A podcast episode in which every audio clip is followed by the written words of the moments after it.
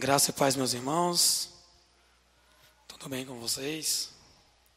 Estou feliz de mais uma vez estar aqui com vocês nessa noite. É, estive aqui há um tempo atrás.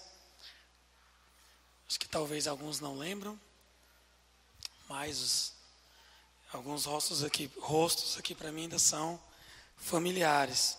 Estou muito feliz de estar aqui para compartilhar com vocês mais da palavra do Senhor e principalmente pelo convite do meu amigo André, pastor André, que já nos conhecemos aí de alguns anos, desde a época de seminário, né? Acho que eu já tive aqui umas duas vezes, né? Tivemos aqui uma vez numa num evento com o pastor Isidro, né? Acho que era Pergunte ao Pastor, é o nome do quadro, né? Ah, exatamente.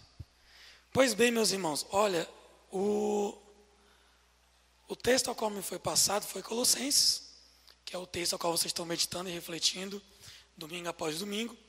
Abram suas Bíblias em Colossenses, capítulo de número 1, versículo 13. A gente vai ler aí do 13 até o 23. Na verdade, vamos ler só o 13, porque no decorrer da mensagem a gente vai expondo esses versículos e vocês vão acompanhando para a gente ganhar tempo, tá bom? Porque muita coisa vai ser dita aqui. Deixa eu botar meu relógio, porque esse negócio de passar do horário não é comigo, não. Vamos lá. É, Colossenses capítulo 1, versículo 13, diz assim: Ele nos libertou do império das trevas e nos transportou para o reino do Filho do seu amor. Talvez sua tradução esteja do filho, do seu filho amado, né? E se tiver, parabéns para ela, porque ela está mais, mais, foi mais certeira do que a minha. Bem, é, em primeiro lugar, antes da gente começar, eu preciso trazer para vocês duas informações importantes. A primeira a respeito de um paralelo histórico que Paulo está estabelecendo aqui. Ok? O segundo eu vou falar logo logo. Bem, o que, que é isso, esse paralelo histórico? Olha só, em primeiro lugar, nós encontramos aqui nesse texto, do versículo 13 até o 23, várias alusões que nos levam a um evento histórico muito importante no Antigo Testamento, que é o evento do Êxodo, ok? Quando Deus retira Israel do Egito, tá bom? É, só que também não para por aí. Outro evento histórico que está em paralelo com esse texto que nós estamos estudando é o evento do novo êxodo. Como assim, Glória, o novo êxodo? Bem, o novo êxodo é, o êxodo é quando Deus retira Israel do Egito, liberta Israel do Egito. O novo êxodo é um êxodo que Isaías, posteriormente, profetiza que Deus iria fazer, iria libertar o seu povo. Agora, não só o povo de Israel, mas todo aquele que confessa o nome do Senhor. Ok? Então, nós temos expressões aqui nesse texto como parte que nos cabe da herança, libertou, luz, trevas, redenção, perdão dos pecados, que são termos que nos remete a esse evento histórico com o êxodo. E entender isso nos afeta diretamente como crentes que entendem a sua própria missão e a sua própria identidade. Bem, em segundo lugar, quando Paulo ele evoca essas temáticas do Êxodo e Novo Êxodo, o que está bem em evidência é a preocupação dele com a salvação e o destino eterno de um indivíduo dentro dessa história maior da salvação de Deus. Paulo, ao combater as tendências dos místicos desta igreja, acredito que é, é, é, o pastor André já deve ter falado que essa igreja é uma igreja que era bastante atacada por doutrinas heréticas do primeiro século da igreja, como os ascéticos, como diversas outras doutrinas místicas também. É, é, é, é, Paulo começa a combater as tendências dessa igreja, de, desses místicos nessa igreja, que se concentravam, uma delas, dessas correntes heréticas, que se concentravam na elevação do próprio ser espiritual. Não, o que importa é o ser espiritual e esse ser carnal físico aqui, pouco importa ele perecer. Era isso que pregava algum, algumas dessas tendências e correntes heréticas que atacavam essa igreja dos irmãos colossos. Bem, é, então Paulo ele direciona a nossa atenção para a obra de Deus desde o tempo em que Deus chamou Israel por causa do seu próprio nome. A introdução deste plano salvífico de Deus, mais amplo, ele força os crentes a perceber que o centro do seu ato salvífico é a sua própria glória. Em Êxodo capítulo 5, nós já encontramos o seguinte texto, eu vou ler para vocês, não precisa abrir. Diz assim, Êxodo 15, versículo 11 a 13. Ó Senhor, quem é como tu entre os deuses? Quem é como tu, glorificado em santidade, terrível em feitos gloriosos, que opera maravilhas? Estendestes a tua mão direita, e a terra os tragou. Com a tua beneficência guiaste o povo que salvaste. Com a tua força o levaste à habitação da tua santidade. Essa ênfase ela surge na, na, na nova narrativa do Êxodo em Isaías, onde a redenção de Deus de seu povo serve para testemunhar seu poder e glória. Em Isaías 45, 22 a 23, Isaías narra não o êxodo lá, o primeiro, mas um novo êxodo que envolve eu e você diretamente. Isaías 45, 22 e 23 diz: Olhai para mim e sede salvos vós, todos os limites da terra, porque eu sou Deus e não há outro. Por mim mesmo tenho jurado, da minha boca saiu o que é justo, e a minha palavra não tornarás atrás. Diante de mim se dobrará todo o joelho e jurará toda língua. A libertação, o êxodo, é frequentemente entendida como um dos objetivos mais significativos deste evento. Quando Deus libertou seu povo das mãos de Faraó. Porém, devemos ter em mente que aqueles que foram libertos por Deus se tornaram um povo para servi-lo, uma vez liberto, o povo deve servi-lo. Levítico 25, 55 vai dizer: Pois os israelitas me pertencem como servos, eles são meus servos que tirei do Egito. Eu sou o Senhor teu Deus. Ou seja, a submissão ao único e verdadeiro Deus é também o foco do novo êxodo. Isaías 44, 21 vai dizer: Lembra-te destas coisas, Jacó, porque tu, Israel, é meu servo. Eu te fiz, tu és meu servo. Só que para Paulo, o ato redentor de Deus também transforma aqueles que são libertos por ele em indivíduos que devem servi-lo. Deus libertou Israel. Israel deveria servi-lo. Paulo está dizendo que Deus nos libertou. Vocês vão entender logo agora. Então, obrigatoriamente, nós devemos servi-lo. Chamado para viver de modo digno do Senhor e agradá-lo em todos os sentidos. Versículo 10, olha aí. 1, 10, Colossenses. A fim de viverdes de modo digno do Senhor, para o seu inteiro agrado, frutificando em toda boa obra e crescendo no pleno conhecimento de Deus esse chamado ele deve ser entendido como atos de adoração e submissão. Isso tudo em resposta a um ato de libertação de Deus. Só que trazendo à tona todos esses temas, Paulo está lembrando os crentes da centralidade da glória de Deus e da relação inseparável entre adoração e submissão. Ele está insistindo no significado principal desse ato de adoração. A sua evocação das tradições do Êxodo e Novo Êxodo abre o caminho para algo que vai vir logo em seguida: um hino cristológico primitivo. O que nós temos dos versículos 13 até o versículo 14, é o fechamento de uma oração que Paulo iniciou lá atrás, que o pastor André pregou na última, foi no último domingo? No último domingo. Agora, do versículo 15 até o versículo 20, nós temos mais um hino de Paulo. Mais um hino por quê? Porque nós, nós, nós também temos um outro hino de Paulo em Filipenses. Um hino bem bonito, por sinal. E aqui é mais um hino cristológico, ok? Primitivo. Por que primitivo?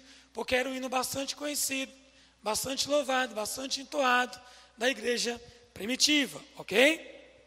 Então, no versículo 13, ele diz assim: O qual nos libertou do império das trevas. Agora faz sentido o êxodo, né? Toda essa conversa, essa ladainha de êxodo que você acabou de falar.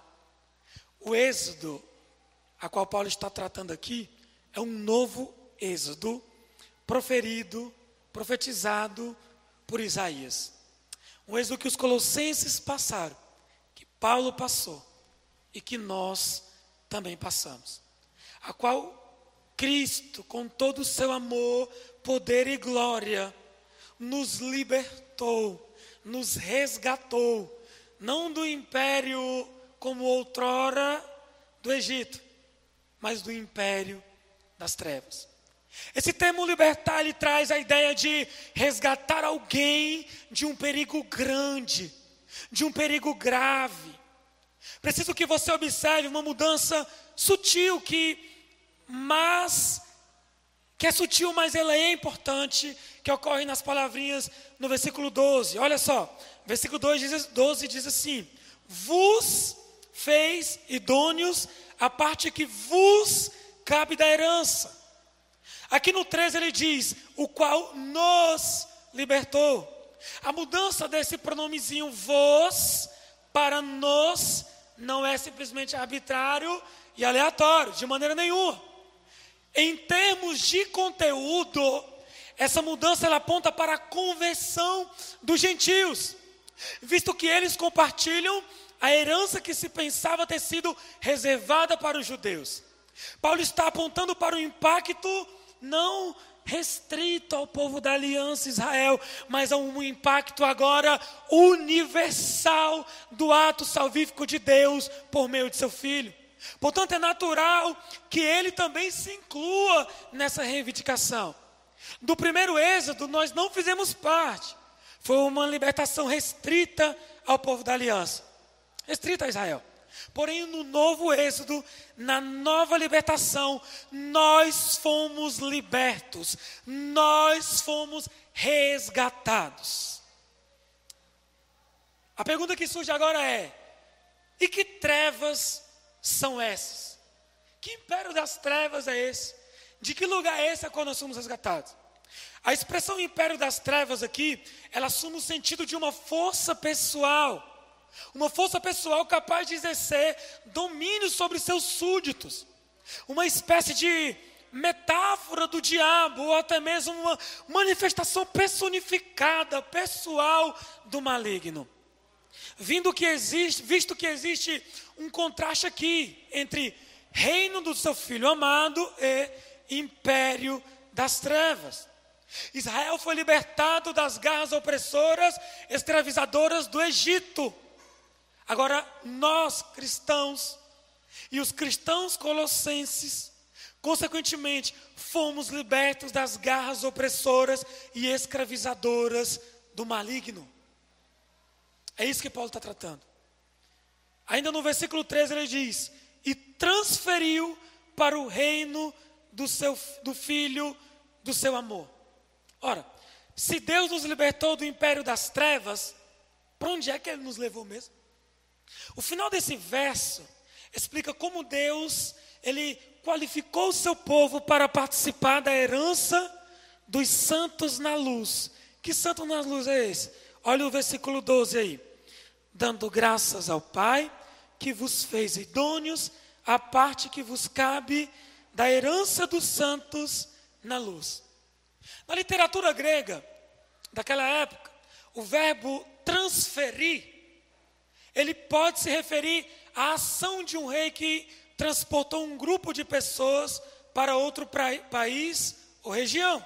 Só que aqui Paulo ele aponta para a realização do processo do ato de salvação de Deus ao transferir aqueles que pertencem a ele das trevas para a luz.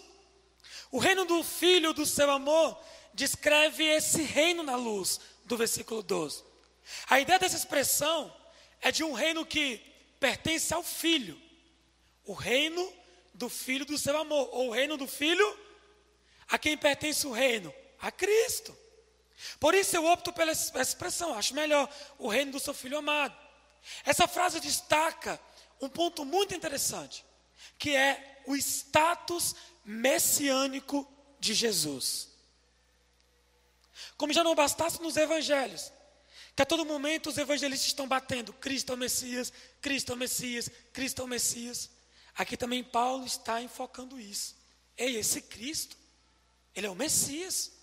Este Jesus crucificado, ele é o Messias. Esse título, seu filho amado, aponta de volta para Deus Pai, como o ator máximo na história da salvação.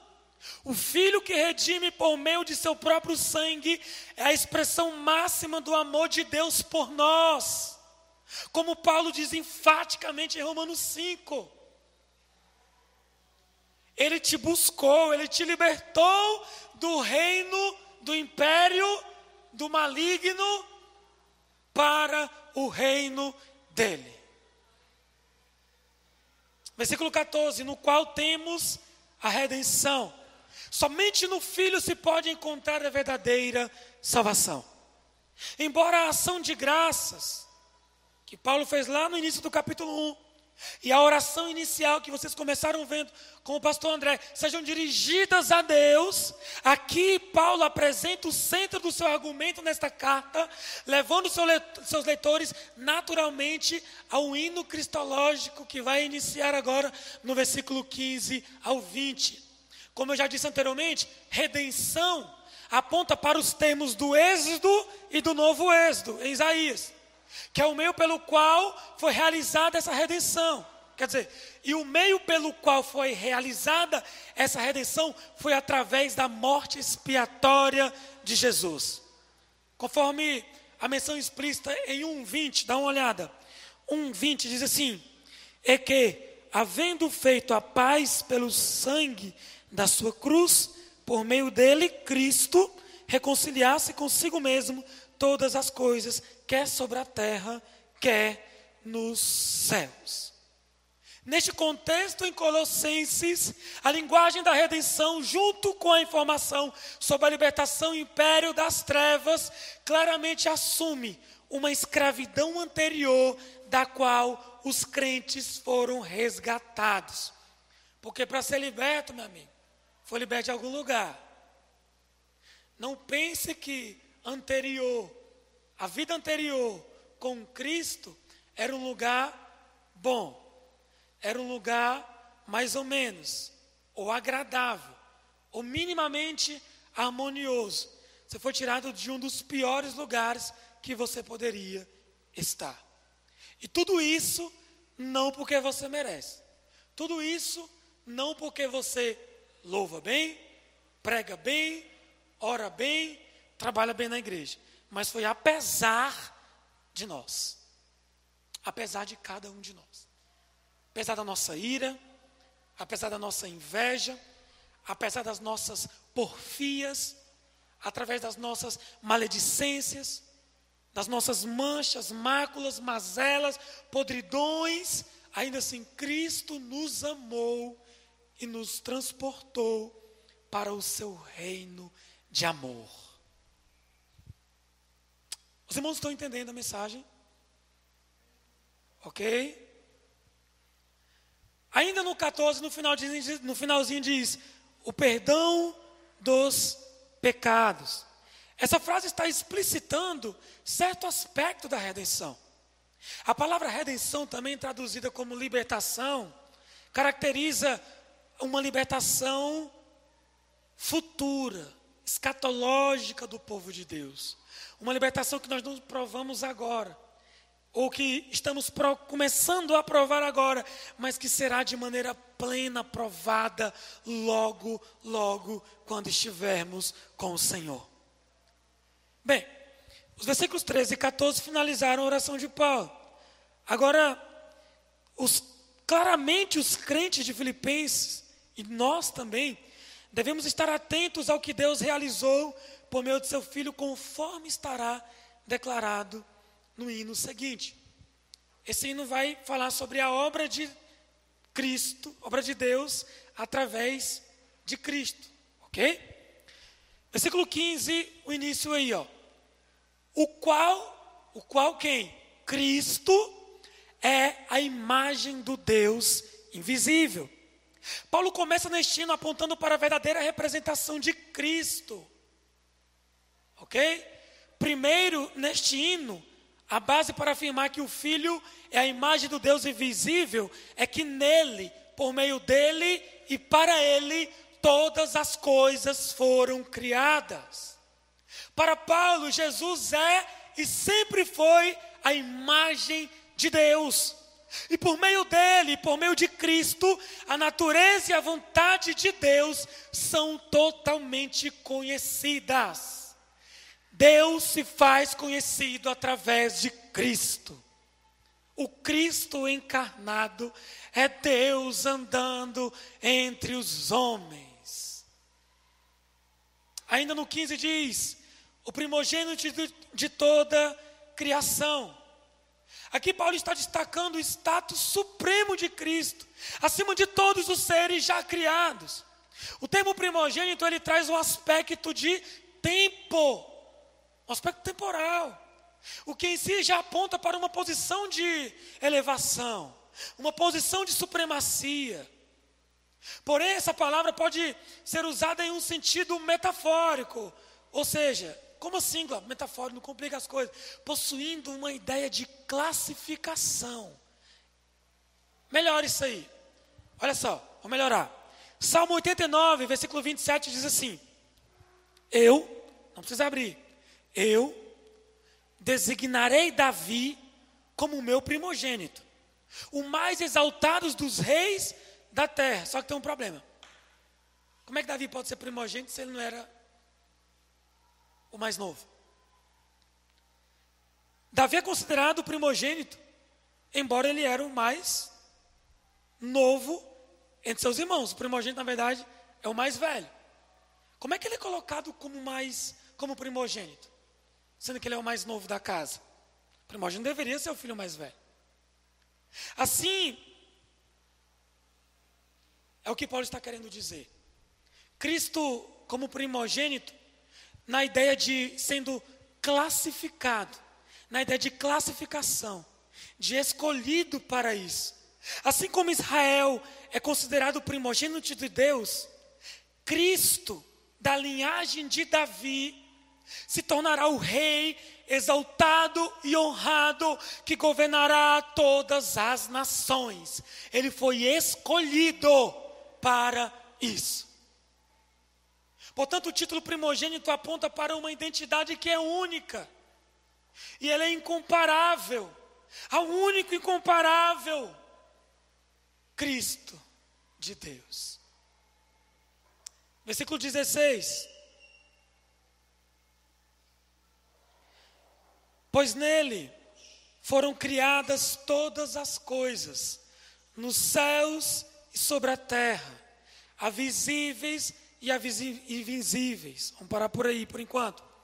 Paulo novamente ele destaca a supremacia de Cristo. Está querendo dizer Cristo é grande, Cristo é o maior, Cristo é o único, Ele é o primeiro. As expressões no céu e na terra, visíveis e invisível, estão aqui para trazer uma única ideia, a ideia de totalidade. É como se Paulo estivesse dizendo: em Cristo, meu amigo, tudo, tudo, tudo, tudo foi criado. Nos céus e terra, justamente expressão só para pegar uma ideia de totalidade. No céu e na terra também prepara o caminho para o argumento de Paulo contra a adoração aos anjos. Como assim? Também tinham irmãos nessa igreja que estavam inclinados à antiga seita herética de adoração a anjos, conforme o capítulo 2, versículo 18. E para o seu argumento de focar em Cristo e não nas coisas da terra. Outros, enquanto uns focavam o mundo espiritual em detrimento do mundo terreno, outros focavam o mundo terreno demais em detrimento do mundo espiritual. Era mais um problema do, de alguns irmãos desta igreja. Por isso, que, por isso que Paulo fala: no céu e na terra, visível e invisível, não tem como, tudo foi criado nele. Tudo. Versículo 16, ainda, ele continua: tronos ou soberanias, sejam principados ou potestades, tudo foi criado por meio dele para ele. Eu não, o autor aqui no versículo 16, ele dá um destaque bem, bem, bem, assim, punjante, bem grandão mesmo, nesse termo foi criado, tudo foi criado. O maior ênfase aqui deste versículo é essa expressão. Ele quer deixar claro que nada do que existe está fora de Cristo. Ele é grande, ele é supremo, ele está acima de tudo e todos, tudo é criado nele tronos, soberanias, principados, potestades, tudo isso são exemplos específicos do que está abaixo de Cristo, do que está subordinado a Cristo. Nas tradições dos judeus, trono, a ideia de trono, a palavra trono, ela pode se referir a seres ligados a um conselho divino. E são mais entendidos também como seres angelicais. Uma espécie de conselho angelical de Deus. Principados e potestades é bastante usado por Paulo para se referir a poderes espirituais. Nós vemos isso em Efésios 6, salvo engano, Efésios capítulo 6, onde ele fala dos principados e potestades, também se refere a seres espirituais, poderes espirituais. Só que, embora esses quatro termos eles sejam derivados de tradições diferentes, aqui todos eles apontam para uma única coisa: é tudo isso aqui são seres espirituais. Só que à luz da tentativa de enfatizar o governo universal de Cristo, ou seja, Paulo está todo momento dizendo que o governo de Cristo não é Israel, é em todo o mundo. É possível que Paulo esteja usando esses quatro termos como inclusivos de todos os seres espirituais, sem precisar distinguir, distinguir aqui se é anjo, se é demônio, pouco importa. Nada importa. O que importa é que são seres espirituais, na categoria geral, e que estão abaixo de Cristo. Cristo está acima deles. Então não tem porquê vocês quererem adorar a anjos. Que isso fique bem claro. Tudo foi criado por meio dele e para ele. Por meio dele aqui aponta para Jesus como o agente intermediário de Deus por meio do qual Deus realiza os seus atos. Para ele aponta Cristo como a meta, o objetivo da criação. Como meta, como objetivo da criação, Cristo restaura a criação ao estado pretendido. A terra estava sem forma e vazia. Gênesis 1, 2. Um, dois ou três. Terra, porém, estava sem forma e vazia. Ela estava em desordem. Deus coloca a ordem e fala: os luminares para isso, tal luminar é para isso. Os mares se estendem, haja terra seca, água acima dos céus. Ele vai organizando colocando tudo em ordem, tudo no seu devido lugar. O que estava em não, em, de, em não ordem, a terra sem forma e vazia, ele coloca ordem. Só que o pecado entra, Adão cai e começa um contexto de desordem. Cristo, através do seu sangue, estabelece de uma vez por todas uma situação de ordem em meio a um mundo de caos. Em Cristo temos a ordem de Deus.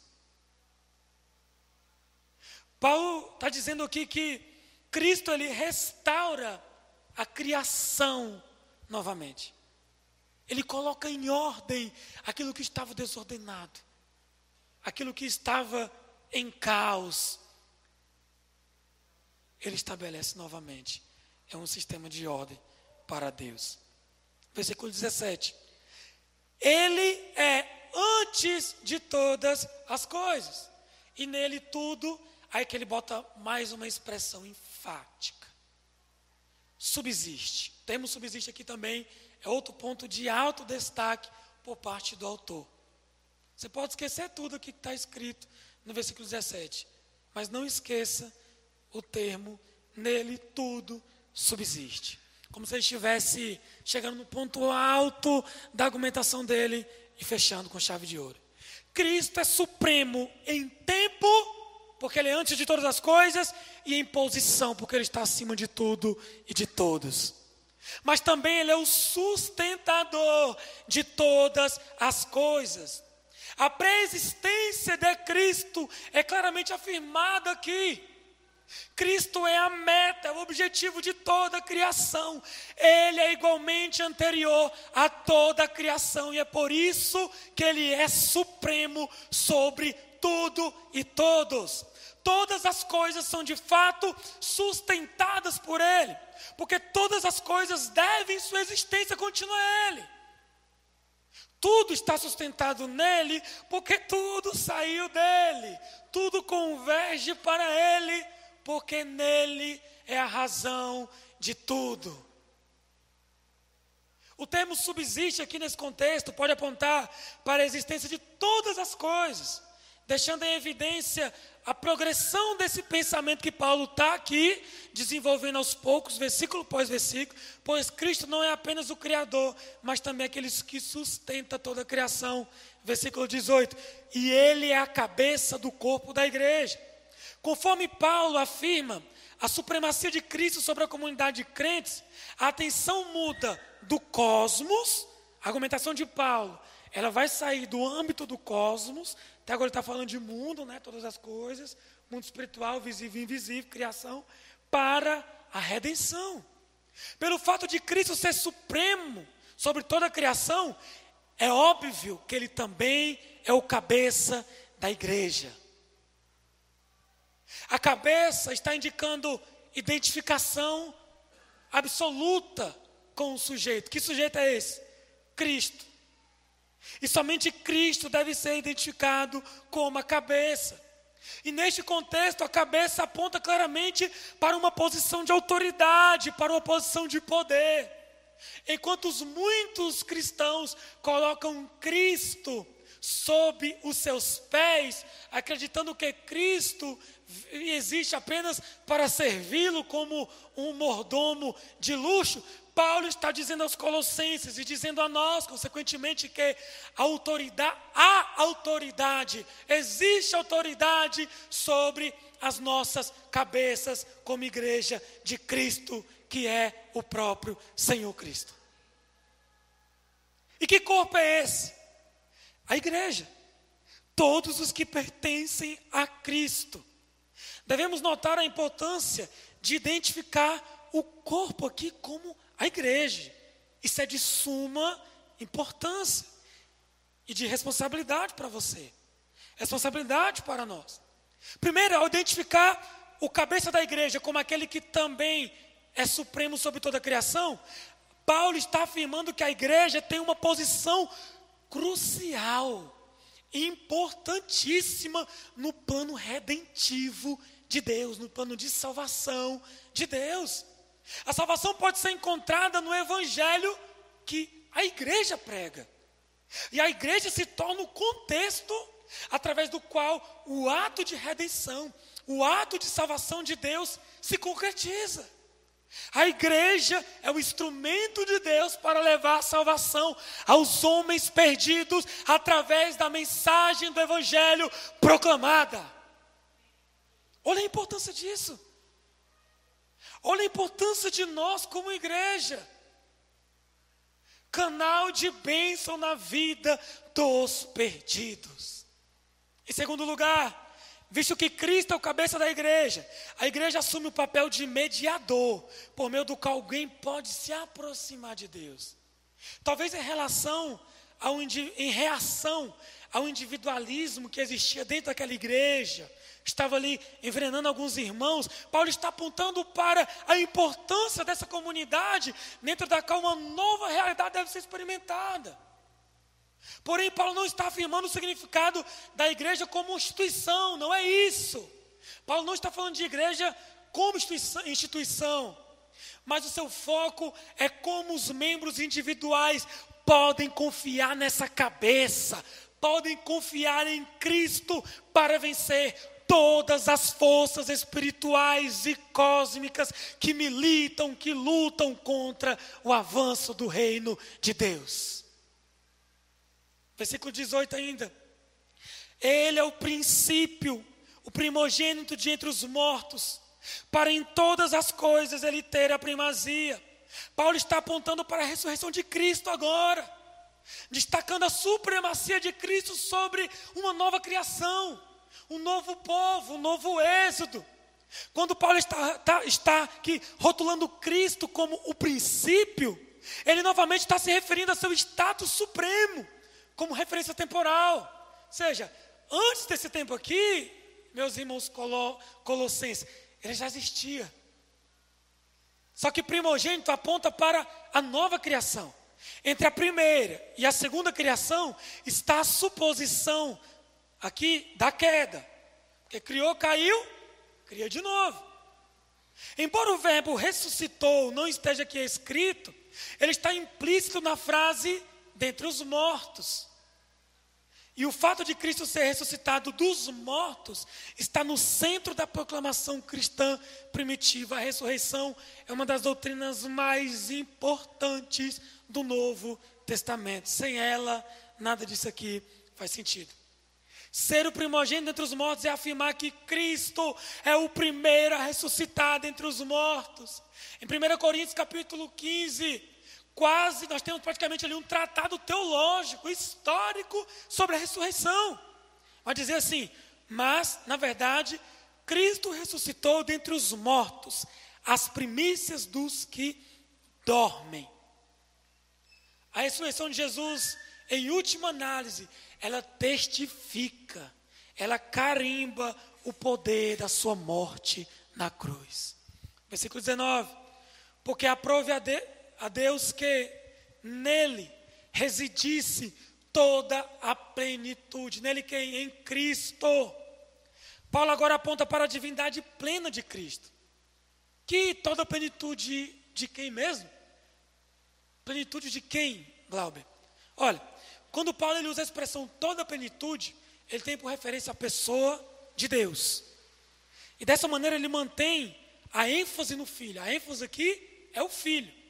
E toda a plenitude de Deus reside nele.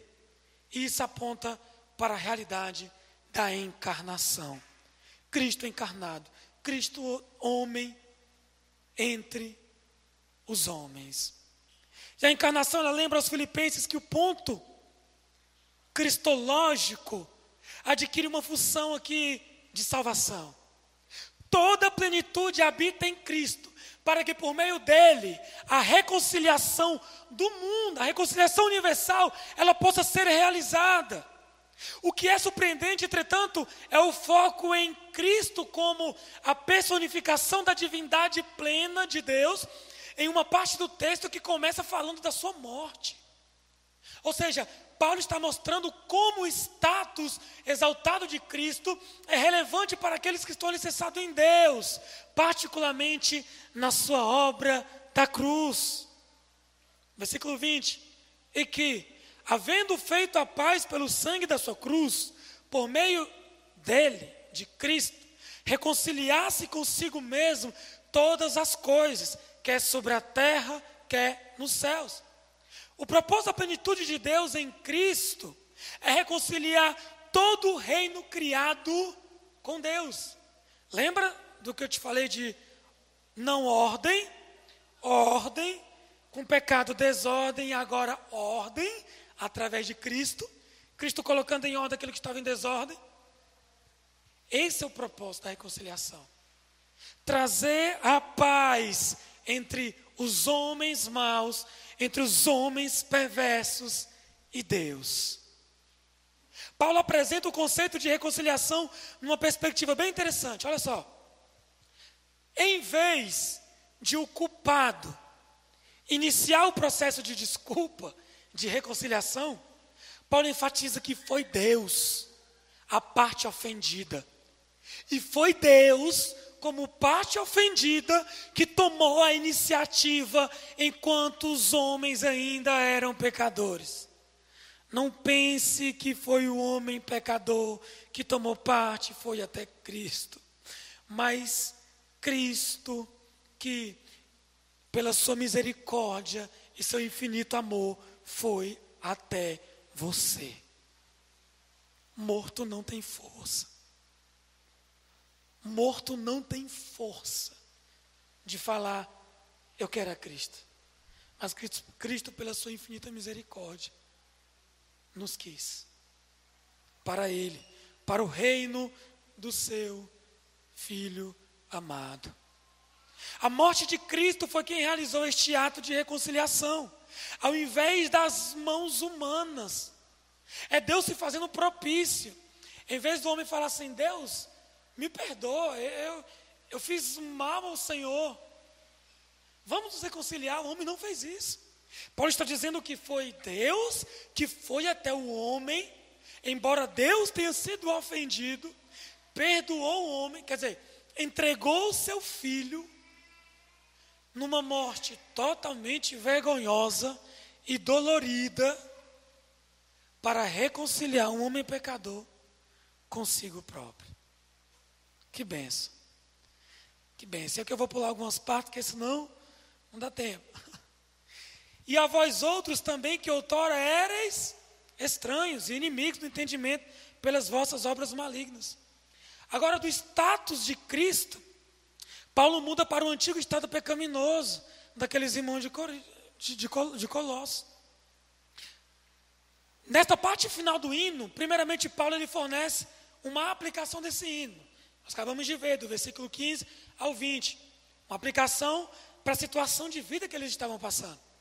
Agora, o ponto mais óbvio está na referência à reconciliação, no versículo 22. Em segundo lugar, como parte final desse hino, Paulo quer pavimentar o caminho para os argumentos futuros dele nessa carta, que ele vai desenvolver ao longo do tempo. Como, por exemplo, a obra de Cristo pelos crentes, versículo 21 e 22 aqui, o chamado para ser fiel ao Evangelho, versículo 23, e Paulo como sendo aquele que proclama este evangelho, aquele responsável pela proclamação desta mensagem. Ou seja, os colossenses devem estar convencidos da nova realidade que eles encontram em Cristo agora, pois eles estão reconciliados com Cristo, portanto, eles são santos, imaculados, quer dizer, eles devem ser santos, imaculados e irrepreensíveis diante do Senhor. Por isso ele diz no 22: Agora, porém, vos reconciliou no corpo da sua carne, mediante a sua morte, para apresentar-vos perante Ele santos, inculpáveis e irrepreensíveis. Uma pergunta que nos fica aqui é: qual é o objetivo da nossa reconciliação? Qual o objetivo? Nos reconciliarmos com Deus. Paulo vai nos responder aqui no texto: apresentarmos diante de Deus. Nos escritos de Paulo, este verbo apresentar, ele aponta para o status de alguém diante de Deus. Diante de Deus, na frente. Ou alguém que está diante dele num tribunal, sendo julgado. E também é utilizado no contexto cultico, sacrificial, no contexto de ritual. É a mesma palavrinha que Paulo usa lá em Romanos 12, 1, diz assim: Exorto-vos a oferecer os vossos corpos como sacrifício santo e agradável a Deus. E se oferecer a mesma palavrinha aqui, de se apresentar. As palavras santo, inculpável, irrepreensível aqui, nos leva a este versículo à luz de um contexto de sacrifício. No Antigo Testamento, a palavra santo frequentemente aparece em contextos de culto, especialmente em referência ao lugar santo, ao altar santo, ofertas sagradas, inculpá, é, é, é, inculpáveis. O termo irrepreensível, entretanto, é encontrado em discursos morais. E aqui em Paulo, esse termo se refere tanto ao comportamento presente dos crentes, bem como à sua posição perante Cristo naquele dia do juízo final. A essência deste versículo é bem expressa pela boca de um outro autor bíblico. O autor de Hebreus vai dizer o seguinte: Fomos santificados pelo sacrifício do corpo de Jesus Cristo, uma vez por todos. Pois com um só sacrifício, ele aperfeiçoou para sempre o que estão sendo santificados. Essa é ideia, de maneira resumida, que Paulo está colocando para eles. Uma vez santificados, vocês devem permanecer firmes em Cristo. Versículo 23, para finalizarmos. Se é que permaneceis na fé, alicerçados e firmes, não vos deixando afastar da esperança do evangelho que ouvistes, que foi pregado a toda criatura debaixo do céu, do qual eu, Paulo, me tornei ministro. A afirmação aqui nos meus últimos cinco minutos, é, é, vou trazer três aplicações rápidas aqui para vocês, sobre o que foi lido e explicado para vocês nessa noite. Primeiro, Cristo é o mediador e o libertador do nosso êxodo, que é o novo êxodo profetizado por, Isaías. Em nosso êxodo, Cristo foi o mediador e o libertador. Foi Cristo quem pegou em nossas mãos e nos tirou do império das trevas, nos conduzindo a um reino de luz. Segundo, Cristo, Cristo é o objeto do nosso êxodo. Através da sua morte dolorosa e vergonhosa, Cristo consuma de uma vez por todas no madeiro, derramando seu sangue precioso, a libertação e salvação. Terceiro e último, a libertação exige de nós dois elementos importantíssimos: adoração em reconhecimento da grandiosidade, da misericórdia e do amor desse Cristo. E o segundo, submissão. Tudo está abaixo de Cristo. Paulo vem sempre enfatizando isso. Nele está todas as coisas, nele subsiste tudo e todos. Antes dele nada foi, foi criado. Tudo está abaixo dele. Então, o ato de sermos libertos por Cristo nesse novo êxodo nos dá duas responsabilidades: o adorarmos e sermos submissos. Amém? Meus irmãos, eu agradeço essa rica oportunidade. Espero que os irmãos tenham compreendido essa mensagem. Espero que os irmãos internalizem essa mensagem em vossos corações, ok? Posso fazer só uma breve oração? Pediu? Posso colocar? A gente precisa colocar de pé? Peço aos irmãos que se coloquem de pé. Vamos fazer uma oração em agradecimento a Deus pela sua obra de libertação em nossas vidas. Pai, nós te damos graças, ó Deus, pela tua infinita graça, a tua infinita misericórdia, o teu infinito amor sobre as nossas vidas. Te agradecemos pelo teu filho único, Jesus, que derramou seu sangue de maneira vicária, de uma vez por todas, naquele madeiro, nos reconciliando contigo, ó Pai. Quando vivimos em um contexto de rebeldia, em um contexto de desordem, quando os nossos, os nossos olhos, o, o, as nossas, nossas costas estavam viradas para o Senhor. O Senhor se fez propício a nós, entregando o seu filho em sacrifício, em um ato de reconciliação, estabelecendo a redenção contigo, ó Pai. Assim nós te agradecemos, Senhor, que o Senhor nos dê um coração grato, ó Deus.